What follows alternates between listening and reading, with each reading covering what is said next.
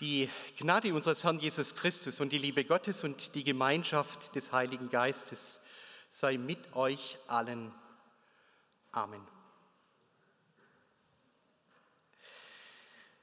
Liebe Gemeinde, wir haben eine Predigtreihe, Olli Metzger hat es schon angekündigt, die doppeldeutig ist. Warum? Klammer auf, ich nicht, Klammer zu, Glaube oder nicht mehr Glaube. Wie Sie vielleicht vom letzten Sonntag noch in Erinnerung haben, diese, diese Reihe geht auf eine, oder diese Predigtreihe geht auf eine Studie vor wenigen Jahren zurück. Und diese Studie ist der Beobachtung nachgegangen, dass eine wachsende Anzahl von jungen Erwachsenen, die im Glauben als Jugendliche aufgewachsen sind, sich im jungen Erwachsenenalter mit dem Glauben schwer tun. Diese jungen Menschen stellen nach Jahren fest, der Glaube hat Bedeutung verloren. Er wird nicht mehr als tragend erlebt oder schlimmer noch, ihr Glaube wurde zerstört. Diese Studie ist hochspannend und sie hat Erkenntnisse zutage gebracht, die wir in der Kirche nicht wirklich realisiert haben. Darauf könnte man dann auch noch ausführlicher eingehen. Ich werde es heute anders konkretisieren. Eines ist allerdings auch klar, dass Glaube verloren geht, dass Menschen ihre Gemeinschaft verlassen, in deren Mitte sie ihre Gewissheiten gewonnen haben, das ist nichts Neues. Das gab es schon zu allen Zeiten. Ich bin in einer florierenden Jugendkreisarbeit aufgewachsen und, aufgewachsen und wenn ich dran denke an meine damaligen Brüder und Schwestern, die mit im Jugendkreis waren, die sind heute teilweise wo ganz anders. Auch Jesus hat das übrigens in seinen Gleichnissen verankert. Wenn man etwa das Gleichnis von der vierfachen Aussaat auf dem Acker denkt, da geht er auch davon aus, dass das Wort ausgestreut wird und vieles daneben geht.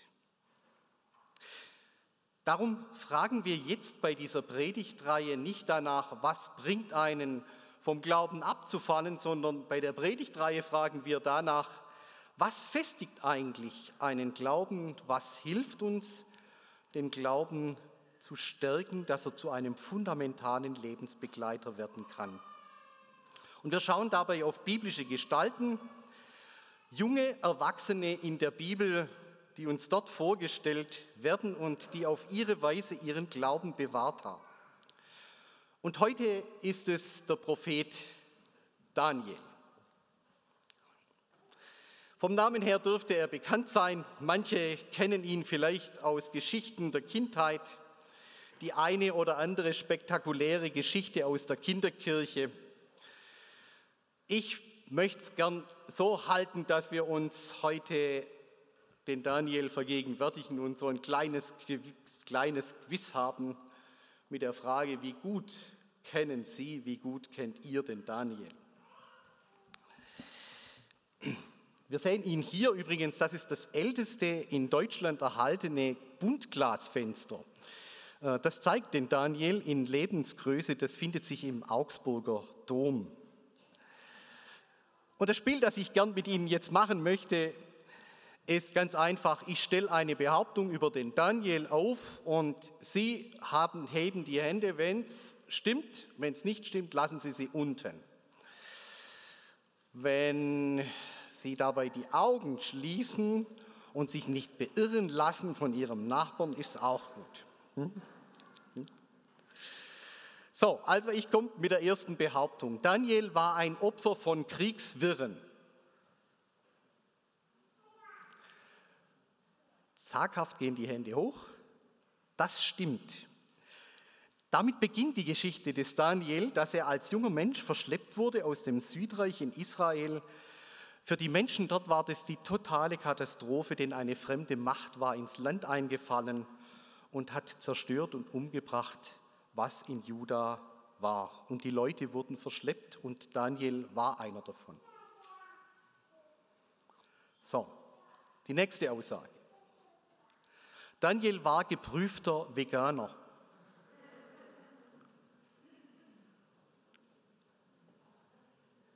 Langsam gehen die Hände hoch. Das stimmt. Wir werden nachher gleich in der Geschichte davon hören. Nächste Behauptung. Daniel hat einen Löwen niedergerungen.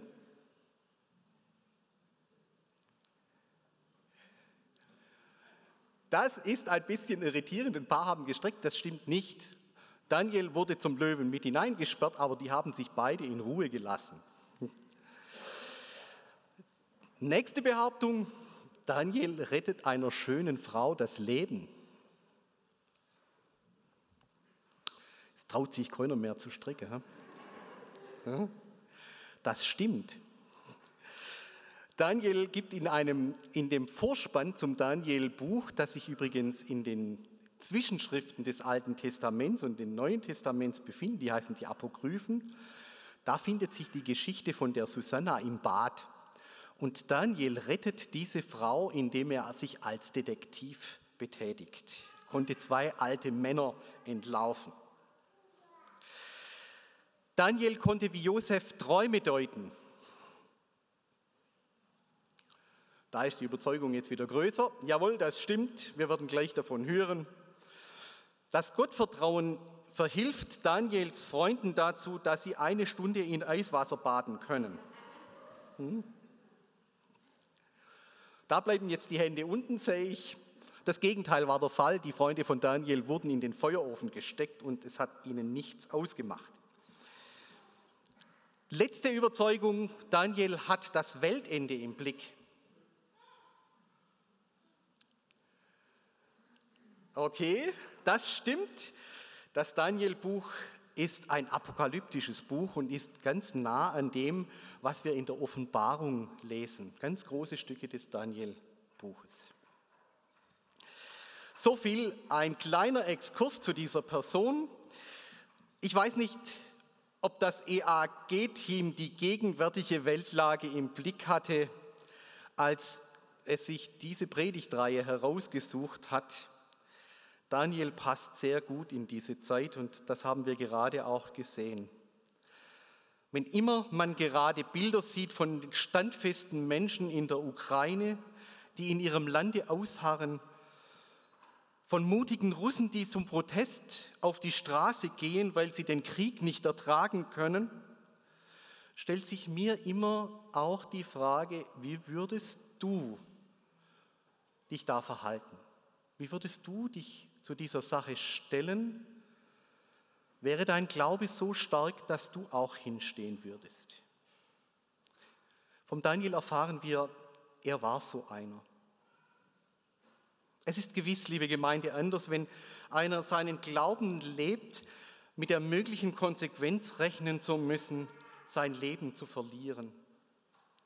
Wenn ich mit Leuten in Sachen Glauben ins Gespräch komme, begegnet mir aber diese Sehnsucht genau immer wieder. Ich möchte geradlinig zu dem stehen, zu meinem Glauben. Glaubwürdigkeit, das ist so etwas wie der Motor des Glaubens. Und so möchte ich gerne drei Kennzeichen des Glaubens von Daniel uns entfalten.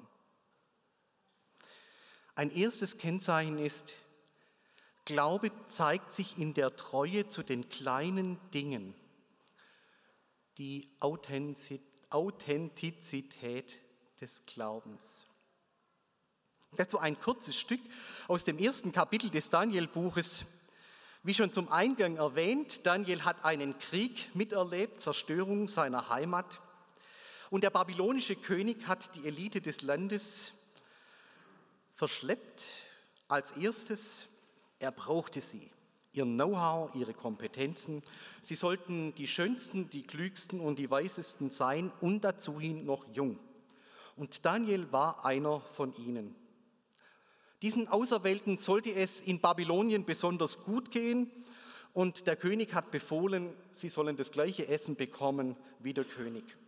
Und nun könnte man sagen, Gott sei Dank, jetzt sind diese jungen Männer wenigstens aus dieser katastrophalen Lage befreit worden und sie haben auch noch gute Bedingungen. Kein Elend müssen sie erleiden. Gleiches Essen wie der König. Doch dann kommt es anders.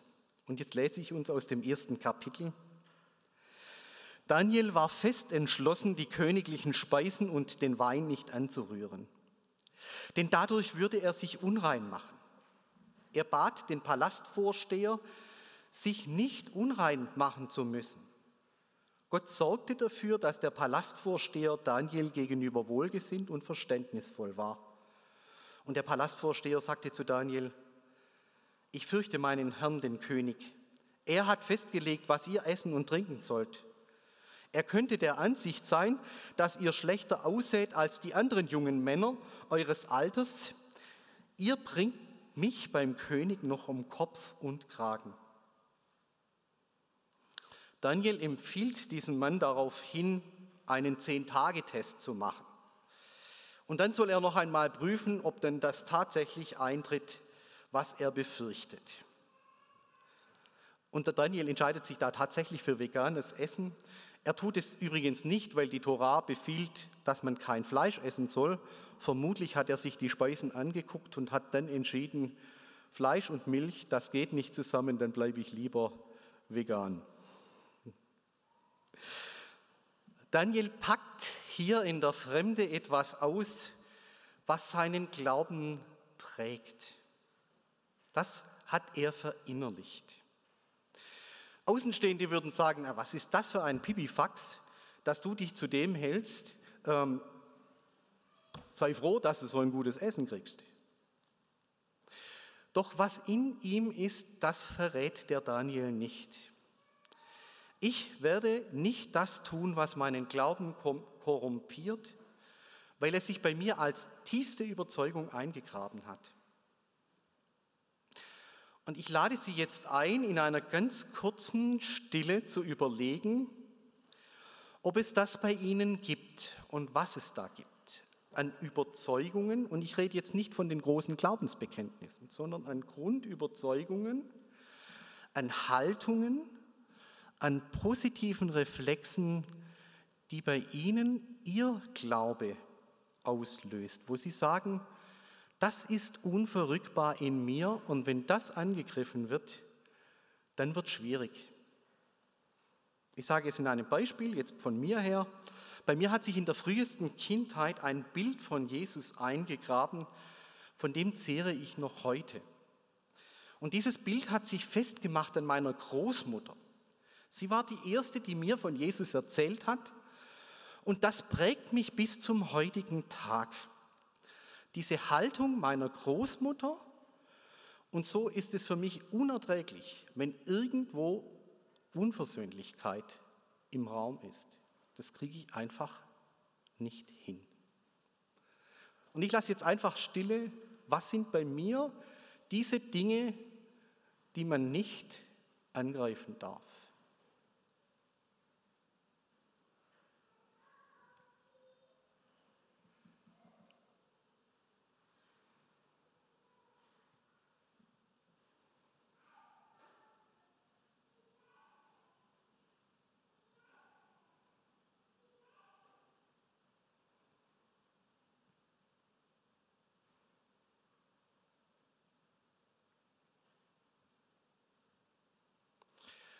Und jetzt schließe ich noch eine Frage an diese Stille an. Wie geht es Ihnen oder wie ging es Ihnen, als Sie in Situationen diese Grundüberzeugung gegenüber anderen gelebt oder auch gesagt haben? Gab es Zustimmung? Gab es Widerstand? Bei dem Daniel ging es gut. Gott sei Dank, von ihm erfahren wir, er wird wahrgenommen in diesem Anliegen. Da heißt es in dem Text, Gott sorgte dafür, dass der Palastvorsteher Daniel gegenüber wohlgesinnt und verständnisvoll war. Das ist, liebe Gemeinde, nicht immer der Fall. Und noch etwas hören wir aus dieser Geschichte. Die Treue des Daniel zu diesem Detail seines Glaubens wirkt. Nach zehn Tagen müssen Daniel und seine Freunde einen Gewichts- und einen Krafttest machen und es fehlt ihnen an nichts. Sie sind genauso gut ernährt wie die anderen. Glaube zeigt sich in der Treue zu den kleinen Dingen. Die Authentizität des Glaubens macht sich daran fest. Ein zweites Kennzeichen seines Glaubens. Unrecht an Menschen lässt Alarmglocken schrillen. Die Sozialität des Glaubens. Im zweiten Kapitel des Daniel-Buches lesen wir davon, dass der Despot Nebukadnezar durch einen Traum zutiefst beunruhigt ist. Offensichtlich hat der Nebukadnezar ungeheuer um seine Macht gefürchtet. Er träumt, vergisst den Traum, hat aber noch die Ahnung im Kopf, da geht es um meine Macht. Ihn plagt diese Ahnung und er will wissen, was er geträumt hat. Und er will das ausgelegt haben, was er geträumt hat. Und so ruft er die Weisen seines Landes zusammen und sagt zu ihnen, ich will wissen, was ich geträumt habe und ihr sollt mir das auslegen. Da sagen die Weisen des des Landes, das geht überhaupt gar nicht. Wir können doch nicht wissen, was du geträumt hast. Ein unmögliches Ding, so sagen sie. Doch mittlerweile wissen wir, wenn Despoten in Rage geraten, sind sie zu allem fähig. Und so befiehlt er alle Deuter und Weisen umzubringen. Und er möchte sie loshaben.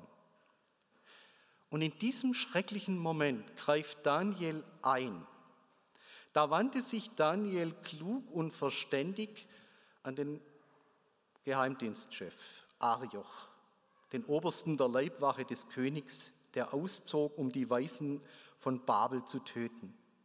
Und dann fing er an und sprach zu Arioch, dem der König, dem König Vollmacht gegeben hatte, warum ist ein so strenges Urteil vom König ergangen?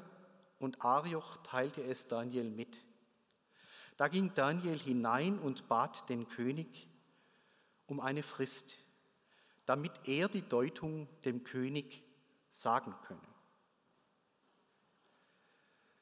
Liebe Gemeinde, hätten Sie diesen Mut? Den Mut, vor den König hinzutreten mit dem Risiko, dass Sie der Erste sind, der in Stücke gehauen wird? Daniel stellt sich mit seiner Person vor diesen, diese anderen hin. Und dann wird uns erzählt, wie der Daniel zu diesem Mut gekommen ist. Diesen Mut holt er sich von seinen Geschwistern. Es sind drei Glaubensgenossen, die mit ihm verschleppt worden sind und sie bilden sozusagen eine eigene Gemeinde. Und was machen die vier? Die vier sprechen miteinander und sie beten miteinander. Und Daniel ging heim und teilte es seinen Gefährten Hanania, Michael und Asaria mit, damit sie den Gott des Himmels um Gnade beten wegen dieses Geheimnisses und Daniel und seine Gefährten nicht samt den anderen Weisen von Babel umkämen. Der Mut vor Mächtige hinzustehen, der Mut für andere einzustehen, kommt aus dem Gespräch aus dem Gebet in der Gemeinde. Daniel redet sich diesen Mut nicht selber ein. Ich werde manchmal gefragt, was machst du denn als Jugendpfarrer? Und das frage ich mich manchmal auch. Hm? Die Bürde dieses Amtes besteht auch darin, für Leute hinzustehen und einzustehen, für Kinder und Jugendliche und auch für Leute, für Leute, die Jugendarbeit machen und für Kinder und Jugendliche unterwegs sind. Und manchmal heißt es, sich, heißt es auch, sich dafür öffentlich zum Affen zu machen. Und ich habe in diesen viereinhalb Jahren, die ich jetzt wieder hier bin, eines gelernt, wie wichtig das Gespräch und das Gebet mit den Geschwistern ist, um das durchzuhalten, um hinstehen zu können. dass Ungerechtigkeit unsere inneren Alarmglocken schrillen lässt, das kennen wir alle.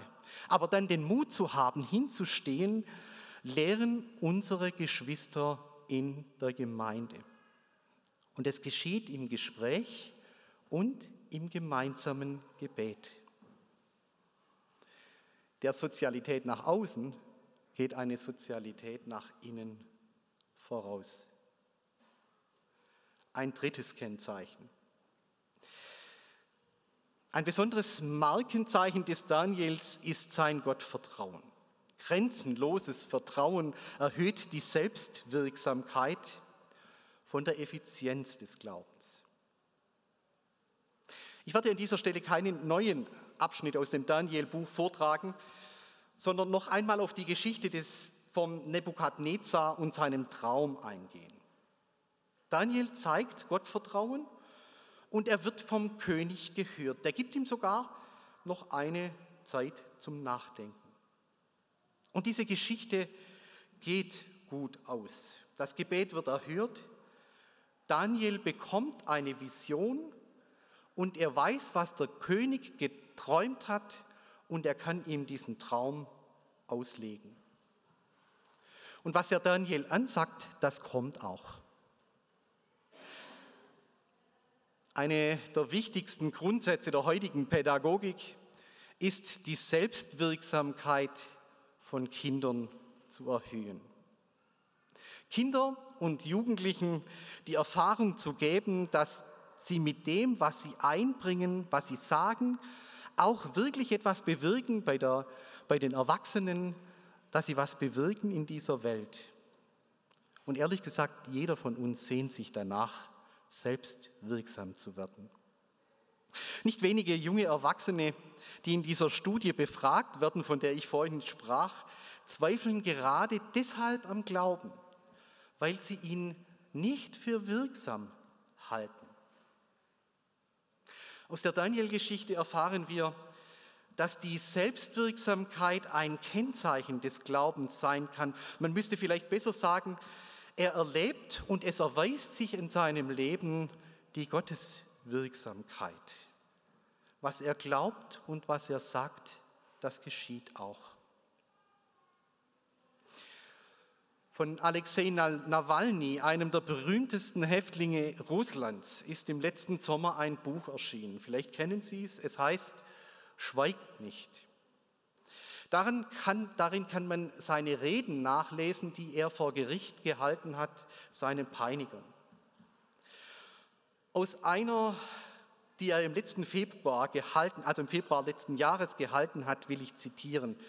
Dort bekennt er, dass er Christ geworden ist. Und nach ein paar einleitenden Worten sagt er dies. Die Sache ist nämlich die, ich bin ein gläubiger Mensch. Bei der Antikorruptionsstiftung und in meinem Umfeld werde ich eher damit aufgezogen. Die Leute da sind meist Atheisten und ich war auch mal einer, sogar ein ziemlich militanter. Aber jetzt bin ich ein gläubiger Mensch. Und das hilft mir sehr bei dem, was ich tue. Es macht alles viel einfacher. Ich grüble weniger. Ich habe weniger Dilemmas in meinem Leben. Denn es gibt da so ein Buch, und er meint die Bibel, das mehr oder weniger genau beschreibt, was man in welcher Situation zu tun hat. Es ist natürlich nicht immer einfach, daran sich zu halten, aber ich versuche es im Großen und Ganzen und deshalb fällt es mir wohl leichter als vielen anderen in Russland Politik zu machen. Und er zitiert dann aus den Seligpreisungen und sagt, selig sind, die da hungert und dürstet nach Gerechtigkeit, denn sie sollen satt werden. Und dann legt er dieses Wort vor Gericht aus. Ehrlich gesagt, ich wollte sein Richter nicht sein. Den Nawalny hat man dieser Tage jetzt nochmal für einige Jahre weggesperrt und seinen Strafaufenthalt verlängert. Und trotzdem kann dieser Mann sagen, Nawalny macht Politik. Warum kann er das? Er kann es, weil es Menschen in den höchsten Schaltzentralen Russlands gibt, die jedes seiner Worte fürchten, fürchten und fürchten. Jedes Wort, das aus dem Gefängnis tritt, wird zur Gefahr, auch für den Putin. Wenn Gott durch Menschen redet, ist das hochwirksam. Daniel redet zu den Königen von Babylonien und muss ihnen den Untergang voraussagen und keiner dieser Schurken kann ihm widerstehen. Wir merken, welche Macht Gottes Wort und sei es in allergrößter Ohnmacht gesprochen hat. Was den Glauben der beiden nährt, ist ihr unbedingtes Vertrauen darauf, dass Gott wirkt. Auf dieses Vertrauen hin riskieren sie ihr Leben. Liebe Gemeinde, das ist die Geschichte des Daniel. Ein junger Erwachsener hält am Glauben fest und es bleibt nicht ohne Wirkung. Ich sage uns noch einmal die drei Kennzeichen des Glaubens von Daniel. Glaube zeigt sich in der Treue zu den kleinen Dingen und kleine Dinge sind für uns die großen Dinge, auf die kommt es an. Unrecht an Menschen lässt Alarmglocken schrillen. Kennzeichen des Glaubens ist, Nachteile für andere in Kauf, Nachteile für andere in Kauf zu nehmen, das Gespräch und das Gebet in der Gemeinde. Grenzenloses Gottvertrauen erhöht die Selbstwirksamkeit. Wenn Gott zu Wort kommt, dann hat das Durchschlagskraft. Liebe Gemeinde, ich weiß nicht, was die Geschichte uns bereithält. Dass Veränderungen schnell kommen können, das hat man in den letzten Wochen und Monaten gesehen. Ich hoffe nicht, dass wir in eine Ausdehnung dieses Krieges kommen. Aber an dem Beispiel Daniels lässt sich erahnen, wie tief der Glaube gehen kann, gerade auch in schweren Zeiten. Amen.